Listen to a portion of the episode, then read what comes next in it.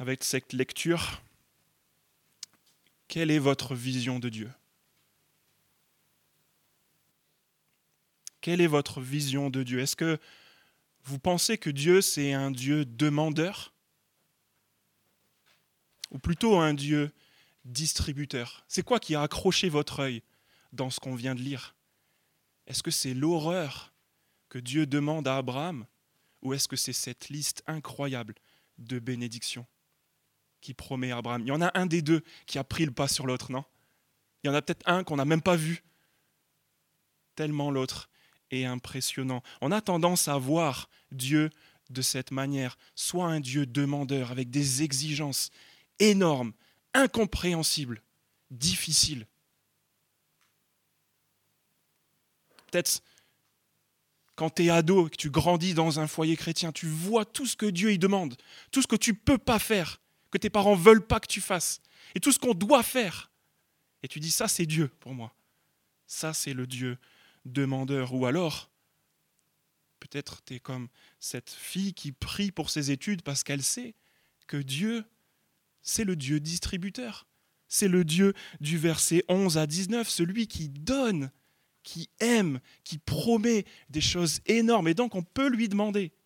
Mais vous savez quoi? Qu'on soit de ces gens qui pensent que Dieu est le Dieu demandeur, ou de ces gens qui pensent que le Dieu de la Bible, c'est le Dieu distributeur, on finira tous au même endroit. On va tous être déçus. On va tous être déçus parce que ceux qui voient Dieu comme celui qui demande, au bout d'un moment, ça va les écraser. Ils n'en pourront plus. Parce que Dieu va constamment demander plus et plus encore et ils vont finir par s'éloigner de lui. Et de toute façon, ceux qui pensent que Dieu distribue, ils finiront par s'en éloigner aussi, soit parce que Dieu répondra à leurs requêtes, ils auront enfin ce qu'ils voudront, et donc Dieu, bye bye, ou soit ils vont devenir aigris parce que Dieu répond pas.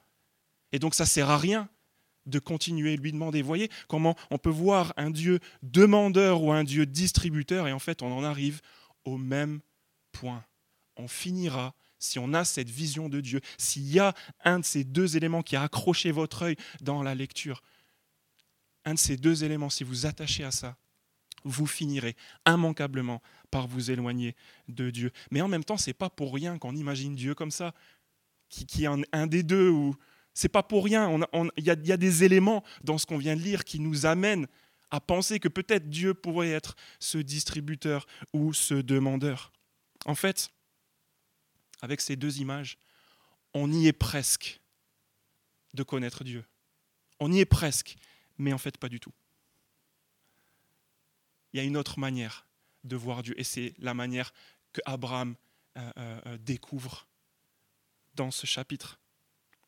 C'est la troisième voie, celle de l'Évangile, celle du Dieu qui réclame la vie d'Abraham, mais en même temps qui l'empêche de tout perdre en lui procurant un substitut. Le Dieu qu'Abraham rencontre ici, à ce stade de sa foi, c'est celui qu'il appelle le pourvoyeur. C'est le Dieu qui lui demande sa vie, tout ce qu'il a de plus cher, et en même temps, le Dieu qui l'empêche de tout perdre en lui procurant ce bélier à la place d'Isaac. Dans le texte qu'on a lu, Abraham lève les yeux deux fois. Vous l'avez remarqué? Regardez le verset 4. Il lève d'abord les yeux au verset 4 après trois jours de marche pour regarder quoi? La montagne. La montagne où Dieu l'amène pour lui obéir. Et la deuxième fois où il lève les yeux au verset 13, c'est exactement le même vocabulaire, c'est pour voir le bélier. Le bélier que Dieu pourvoit pour qu'il ne perde pas tout ce qu'il lui a demandé, bien au contraire. Et Dieu découvre ce Dieu qui pourvoit à ce qu'il a demandé à Abraham. On pourrait s'arrêter là, mais on va regarder quelques détails. C'est les deux points qui sont dans euh, votre bulletin si vous avez envie de, prendre des notes. On va essayer de tirer des, des, des conséquences de ce qu'Abraham est en train de découvrir ici, de ces deux moments où Abraham lève les yeux pour voir d'un côté la montagne où Dieu l'attend pour lui offrir la vie d'Isaac, et de l'autre côté le bélier qui lui offre comme un substitut. Vous avez remarqué comment l'histoire démarre pour nous amener à cette compréhension que Dieu réclame la vie d'Abraham. C'est quelque chose qu'Abraham, lui, ne savait pas, mais on lit au verset 1. Après cela, après la naissance d'Isaac au chapitre 21, Dieu mit Abraham à l'épreuve. Dieu est celui qui met à l'épreuve, qui teste. Et ça, c'est pas vrai que pour cet homme-là. C'est vrai pour tous ceux qui se réclament de Dieu, pour tous ceux qui voudraient le suivre. Dieu va vous tester. Dieu vous mettra à l'épreuve. Si vous pouvez lire à la page 799, je pense que ça va s'afficher, dans 1 Pierre, chapitre 1. Page 799. L'apôtre Pierre enseigne aux chrétiens au premier siècle cette vérité. C'est ce qui fait votre joie, la foi, même si maintenant, puisqu'il le faut, vous êtes, pour un peu de temps, attristés par diverses épreuves. Il enseigne à ses premiers chrétiens une leçon essentielle. La vie chrétienne, c'est une vie parsemée d'épreuves, de tests. Et là, vous vous dites, mais pourquoi? Pourquoi? Alors on continue de lire au verset 7.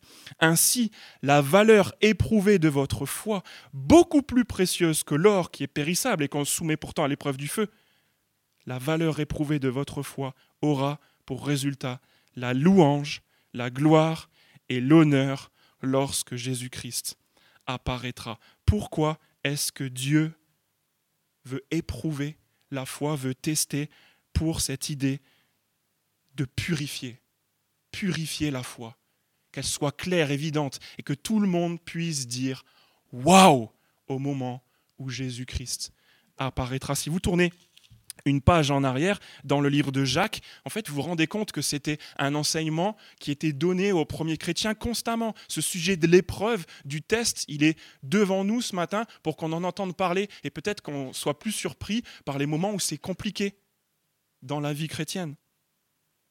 On lit dans Jacques, chapitre 1, cette fois-ci, là, il démarre carrément ça, ça, ça. Comme on démarre une prédication, il démarre son livre, Jacques, en disant Mes frères et sœurs, considérez comme un sujet de joie complète les diverses épreuves auxquelles vous pouvez être exposés. Tu dis, mais comment c'est possible? Continue de lire. Sachez vous pouvez considérer comme un sujet de joie complète les diverses épreuves auxquelles vous êtes exposés parce que la mise à l'épreuve de votre foi produit la persévérance. Et il faut que la persévérance accomplisse parfaitement sa tâche afin que vous soyez parfaitement qualifiés sans défaut et qu'il ne vous manque rien.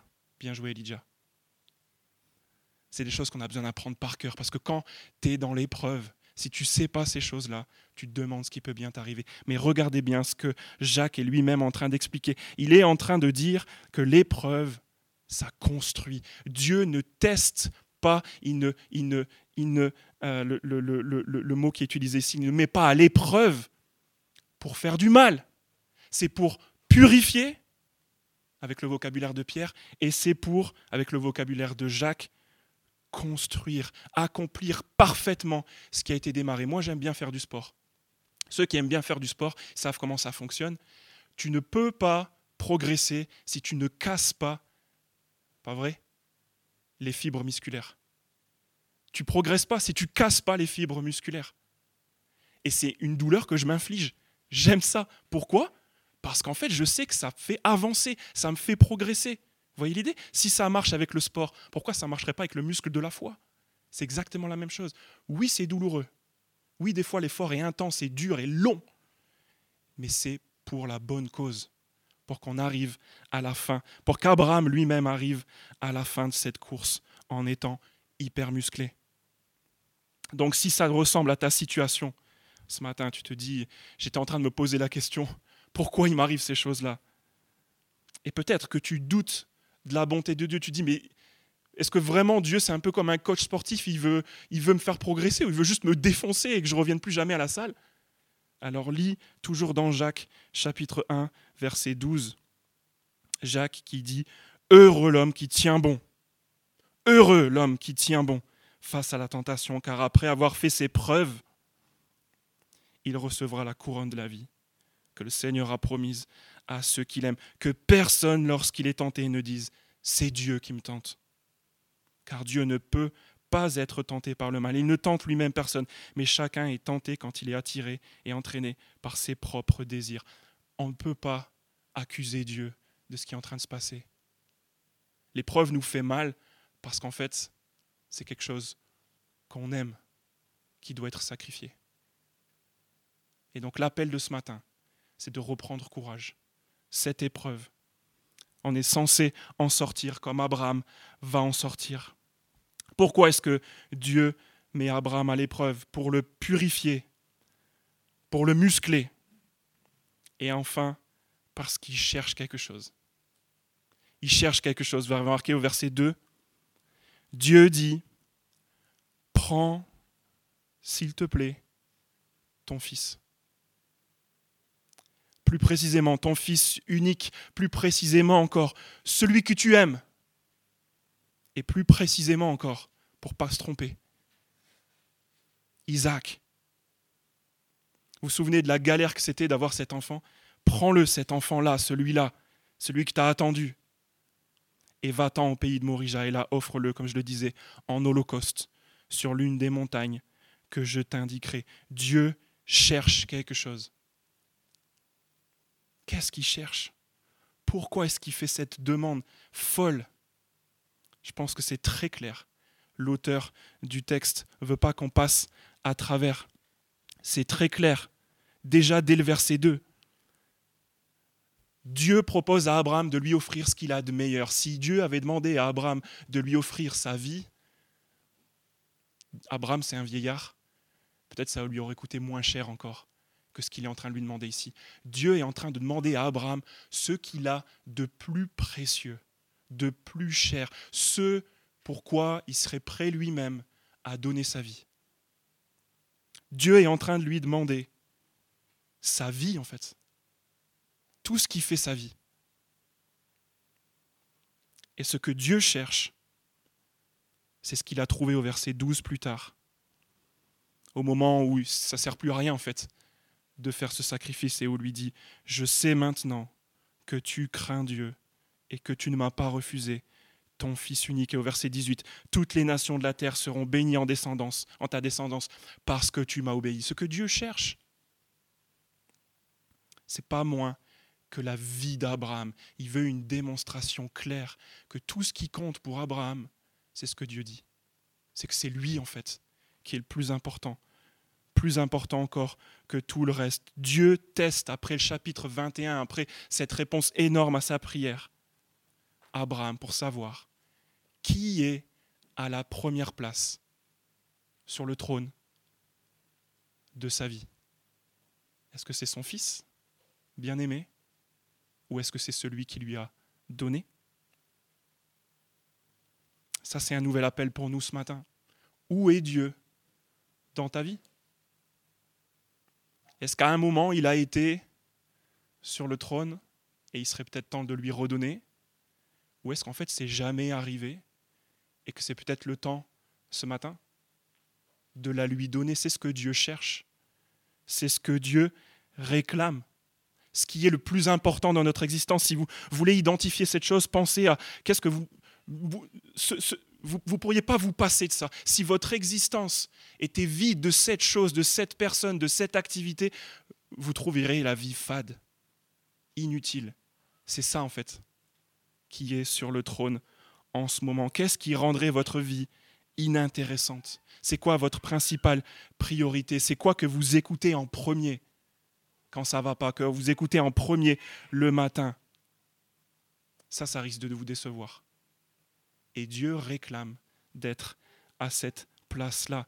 Pourquoi est-ce qu'il réclame d'être à cette place-là? En fait, on est obligé de continuer de réfléchir à ce qui s'est passé dans la vie d'Abraham avant le chapitre 22.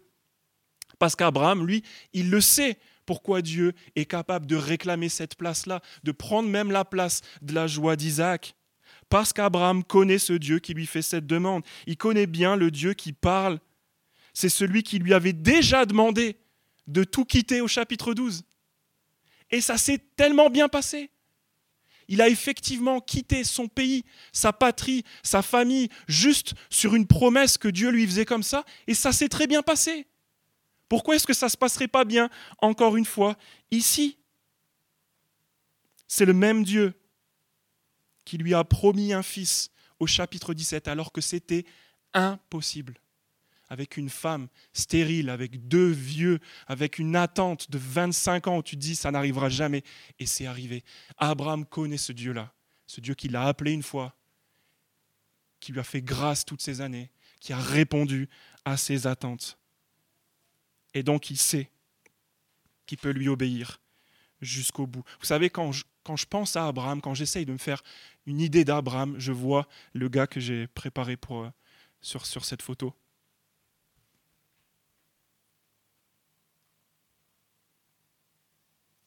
Moi, je vois ce gars-là quand je pense à Abraham. Ça vous dit rien du tout. Pour moi, c'est chargé. Ce gars, il s'appelle Adi. Je suis en train décrire un gars qui connaît tellement Dieu que quand en fait ça chauffe, quand il y a des choses qui arrivent, on se demande pourquoi ça arrive. En fait, il bouge pas, il s'ébranle pas. Adi, c'est un de mes amis que j'ai rencontré au tout début de ma foi, un Écossais euh, qui aimait vraiment le Seigneur. Et il a lutté pendant dix ans avec le cancer. Il avait une, son, son, torse, c'était un film d'horreur. Il y avait des, des, coupures dans tous les sens. Et le cancer repartait de plus belle tout le temps, partout, dans toutes les parties de son corps. Et il a attendu pendant dix ans comme ça. Et quand on se parlait régulièrement, il me disait tout le temps, le jour où le Seigneur permet que ça s'arrête, je viendrai en France je serai pasteur en France et tu continueras de m'apprendre le français et on, aidera les gens à connaître ce Dieu merveilleux qu'on connaît, cet homme qui souffrait, qui attendait, presque ça aurait été mieux pour lui encore de partir et il continuait de créer des plans et de croire et de, d'imaginer ce moment où il pourra continuer de servir Dieu. Et en attendant, ben, il servait Dieu en Écosse. Ce n'était pas juste parce que c'était un Écossais qu'il était balèze juste parce qu'il aimait Dieu et il considérait que le plus important dans sa vie, c'était lui. Même dans cette épreuve qu'il était en train de vivre. Et dans les derniers jours, juste avant qu'il s'en aille, il m'a envoyé encore ce message. Quand je lui disais, mais c'est, c'est fou ce qui t'arrive, comment tu fais pour tenir, donne-moi des trucs, au moins pour quand moi je serai vieux ou quand moi j'aurai le cancer. Et lui, il disait des trucs comme ça. Le Seigneur, c'est notre Maître. Aussi longtemps qu'on va où lui l'a décidé, et aussi longtemps qu'on fait ce qu'il a demandé, tout ira bien. Le Seigneur, c'est notre maître. Et ça, c'était quelques jours avant qu'il s'en aille. Quand je pense à Abraham, je pense à Adi. Je pense à ce gars qui connaît tellement Dieu et ce qu'il y a de bon auprès de lui, qu'il a mis en premier dans sa vie et qui est en train de passer des épreuves où tu te dis mais comment il fait? Vous connaissez ce genre de gens-là où tu dis comment c'est possible qu'ils tiennent, qu'elles tiennent? C'est pas possible. Vous êtes en train de découvrir le Dieu qui rend cela possible, découvrir le Dieu qui fait qu'Abraham au verset 4 se lève au verset 3 pardon de bon matin. Quand Abraham entend cet appel qui nous brise le cœur, alors qu'on est à l'extérieur de l'histoire, lui, Abraham, se lève de bon matin. Il s'empresse rapidement d'obéir à ce que Dieu veut. Et même si ça lui fait perdre la tête, je ne sais pas si vous avez remarqué, mais il coupe du bois après avoir scellé son âne. Et euh, peut-être qu'il ne sait même pas vraiment ce qu'il est en train de faire. Il, est juste en, pris dans le, tourbillon de, ce qui est en train de se passer. Mais il le fait. Et voilà, il met ses chaussettes après ses chaussures et il ne sait pas trop comment ça va se dérouler, mais il y va. Il s'empresse rapidement, même s'il perd la tête. Et au verset 5, on voit qu'il est déterminé. Au verset 4, pardon, il marche pendant trois jours. Trois jours, j'imagine, de questions. De qu'est-ce qui se passe? Pourquoi? De qu'est-ce qui va arriver, de qu'est-ce que je vais dire, de quand je vais rentrer? Vous imaginez tous ces trucs-là Qu'est-ce qui se passe? Qu'est-ce qui arrive? Et lui, il est déterminé. Il marche et il arrive au moment où ses serviteurs, il doit leur dire Restez ici avec l'âne. Le jeune homme et moi, nous irons jusqu'à là-bas pour adorer. Voilà ce qui le motive. Adorer Dieu. Déterminé. Trois jours de marche pour adorer, et même si ça lui brise le cœur au verset 6, de charger son fils, son propre fils, avec le bois de l'Holocauste. Il s'empresse, il est déterminé, même si ça brise son cœur, on imagine. Même s'il est tenté même de faire demi-tour, il y a son propre fils au verset 7 qui lui dit, mais Père, et là il répond une deuxième fois, me voici. Il y a cette demande, mais presque débile. Voilà le feu et le bois, mais où se trouve l'agneau? Qu'est-ce que tu réponds à ça? Quel mensonge! Est-ce que tu vas donner? Qu'est-ce qu'il y a dans ton cœur? J'arrive encore pas à comprendre ce qu'il y a dans, la tête d'Abraham. Est-ce que c'est, Adrian, le, gars tellement sûr de lui, qui sait exactement ce qui va arriver? Ou c'est quelqu'un qui essaye de se rassurer? C'est quelqu'un qui raconte un bobard? C'est quelqu'un qui... Je sais pas, mais il répond. Mon fils, Dieu pourvoira. Peut-être qu'il tente de se, convaincre de ça. Mon fils, Dieu pourvoira lui-même à l'agneau pour l'Holocauste. C'est pas évident d'expliquer ce qui va se passer, ce que Abraham est en train de faire, mais il est en train d'obéir et il obéit comme mon ami a dit jusqu'au bout, versets 9 et 10, lorsqu'ils furent arrivés à l'endroit que Dieu lui avait indiqué. Voyez comment c'est épuré ce, descriptif. Abraham y construisit un autel. Il rangea le bois.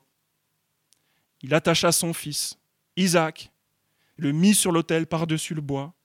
Et puis Abraham tendit la main et prit le couteau, le couteau pour égorger son fils. Non seulement il s'empresse, même s'il est en train de perdre la tête, il est déterminé, ça lui brise le cœur. Il est tenté de faire demi-tour peut-être. C'est vraiment pas évident, mais il va jusqu'au bout, jusqu'au dernier moment. Et pourtant, dans une obéissance telle, est-ce que Abraham va tout perdre? On a dit que Dieu, c'est celui qui réclame toutes nos vies, et ça fait flipper. C'est quand même ce qu'on a de meilleur. Il le réclame. Qu'est-ce qu'il va en faire? Qu'est-ce qui va me rester? Est-ce que Abraham a tout perdu? Est-ce que mon ami Adrian avait tort de marcher dans cette confiance jusqu'au bout? Il y a quelqu'un qui a tout perdu qui a dit un jour cette phrase. Il n'est pas bête. Celui qui donne ce qu'il ne peut garder pour obtenir ce qu'il ne pourra jamais perdre. Il n'est pas bête, celui qui donne ce qu'il ne peut garder pour obtenir ce qu'il ne pourra jamais perdre. Est-ce que Dieu veut qu'Abraham se perde? Non. Parce que le même Dieu qui teste nos priorités, qui teste la priorité d'Abraham, c'est aussi celui qui empêche Abraham de tout perdre en lui fournissant un substitut en le bénissant vraiment. Regardez les versets 11 et 12. C'est là où Dieu intervient.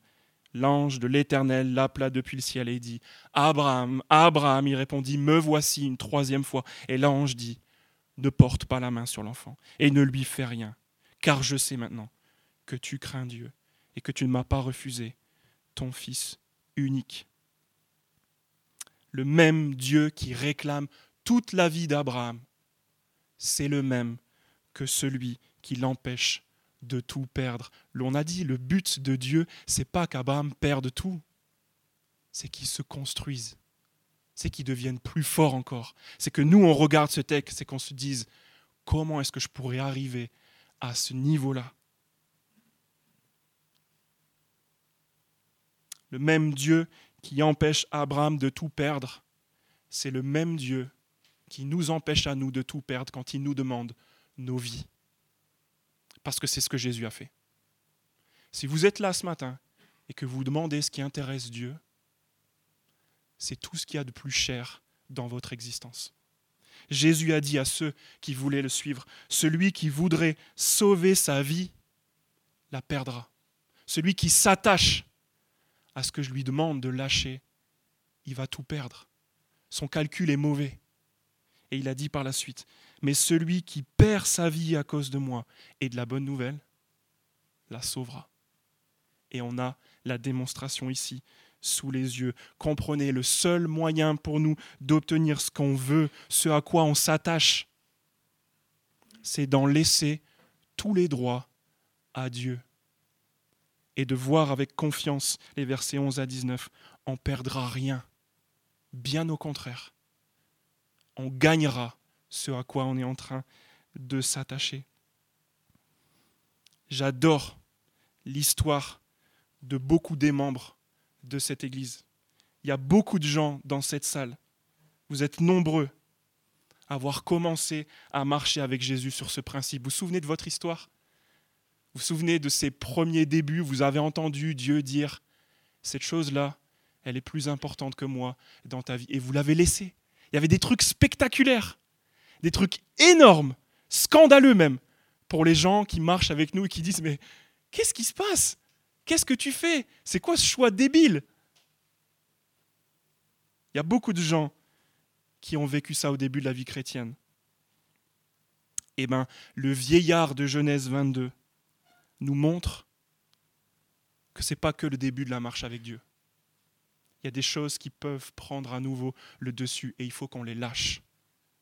Qu'on sache ce matin qu'on ne va pas tout perdre. On le sait, on l'a déjà vécu comme Abraham au chapitre 12 continuer sur cette voie, des choses spectaculaires que vous pouvez laisser à Dieu. Je sais que ça ne va pas vous sembler très spectaculaire, mais moi je suis en train de laisser à Dieu en ce moment mon avis, mon, ma raison. Je me rends compte qu'il faut que je dise à des gens autour de moi, j'ai tort. Ça c'est mon Isaac en ce moment. C'est dur, parce que je sais que j'ai raison. Mais Dieu me dit, lâche-le. Lâche-le, tu verras. Ce que tu essayes de gagner avec ça, tu vas le gagner. Père, vous le savez, vous tous qui avez commencé à marcher avec Jésus de cette manière, ce que vous avez laissé, vous ne l'avez pas perdu. Le même Dieu qui empêche Abraham de tout perdre, c'est celui qui lui a réclamé sa vie, et c'est ça notre réconfort. Et comment est-ce que Dieu fait pour empêcher Abraham de tout perdre? Ben, Regardez tout simplement avec moi le verset 13 qui nous parle au moment où Abraham lève les yeux, il voit un bélier. Au début, c'est juste un animal retenu par les cornes dans un endroit, un buisson.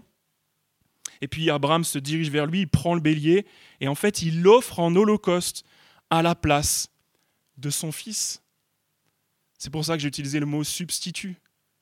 Dieu empêche Abraham de tout perdre, de perdre sa vie, son, fils unique, celui qu'il aime tant, en donnant à sa place un bélier. C'est ce Dieu-là, celui qui lui a fait cette demande au verset 2, qui lui offre ce substitut. C'est lui qui donne cette vie à la place de celui qui aurait dû la perdre. Et c'est là où Abraham en arrive à la conclusion du verset 14, où il appelle l'endroit Yahvé Jiré, et au cas où on ne comprendrait pas, il dit par la suite, c'est pourquoi on dit aujourd'hui à la montagne l'Éternel y sera pourvu. Il découvre le pourvoyeur. Dans sa tête, c'est clair que Dieu n'est pas celui qui demande. Il n'est pas non plus celui qui distribue, c'est celui qui pourvoit.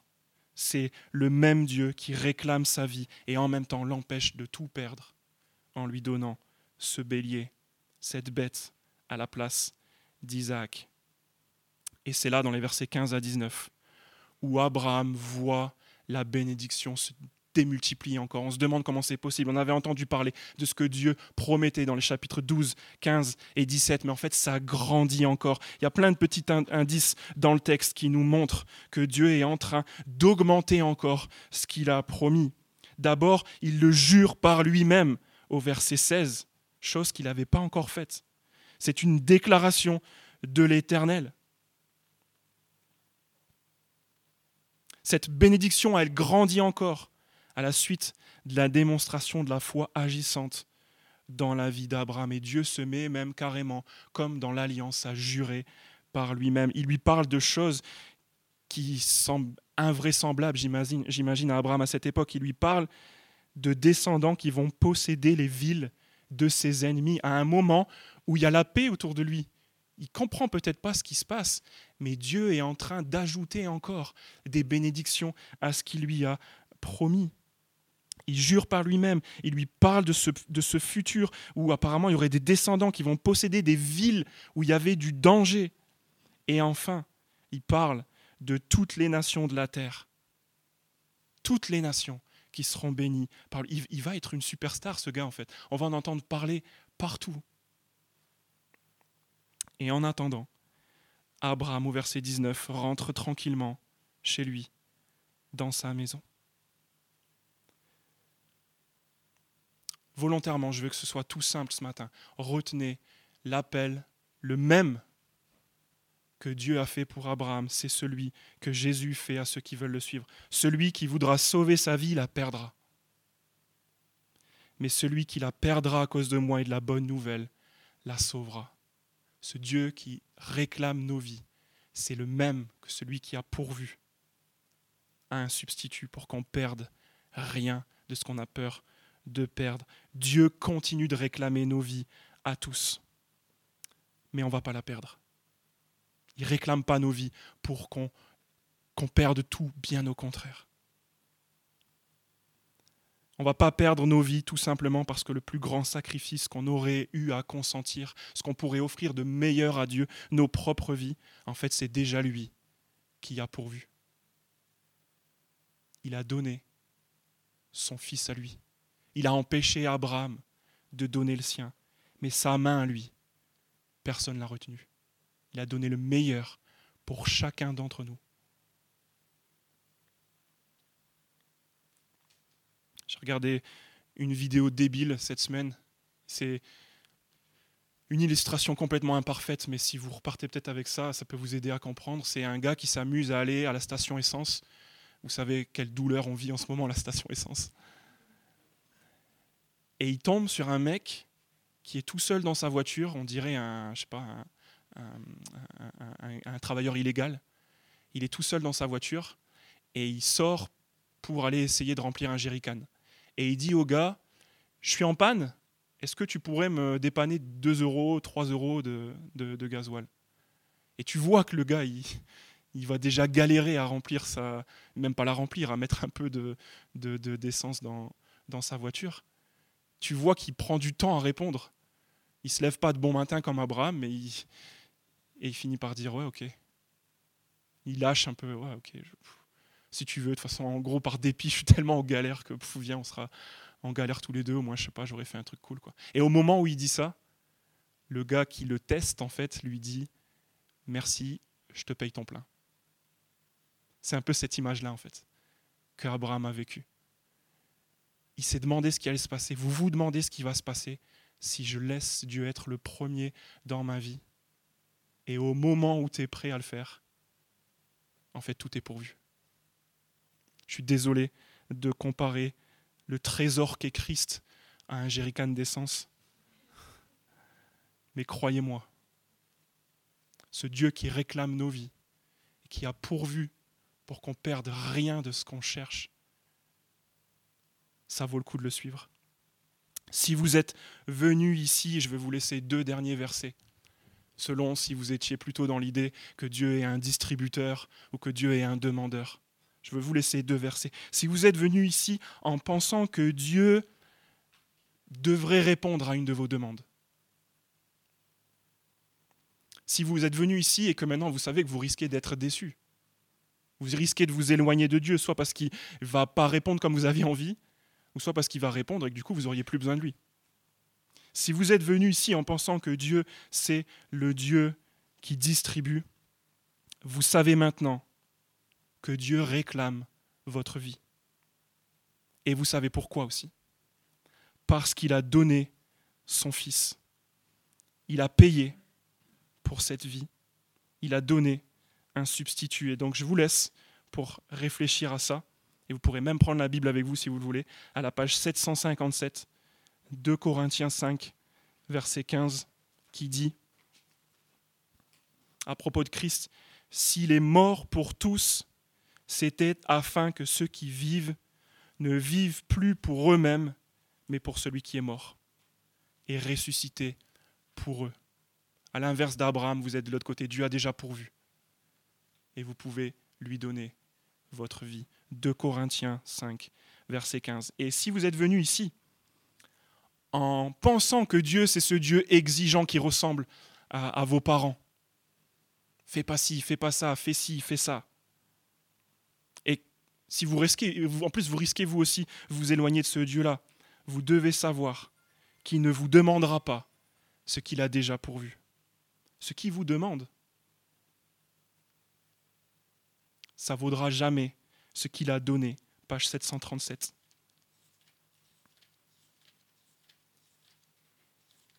Dans Romains chapitre 8.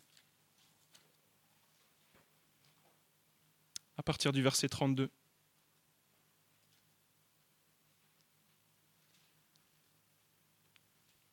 Qui dit Lui qui n'a pas épargné son propre Fils, mais l'a donné pour nous tous comment ne nous accorderait-il pas aussi tout avec lui? Je vous encourage avec ces deux versets de lire ce qui a avant, ce qui a après. Mais si vous êtes venu ici avec cette idée, laissez-la. Vous devez vous rendre compte ce matin que Dieu, c'est le pourvoyeur. C'est comme ça qu'il se présente à vous ce matin. Et c'est à lui que j'ai envie de m'adresser maintenant.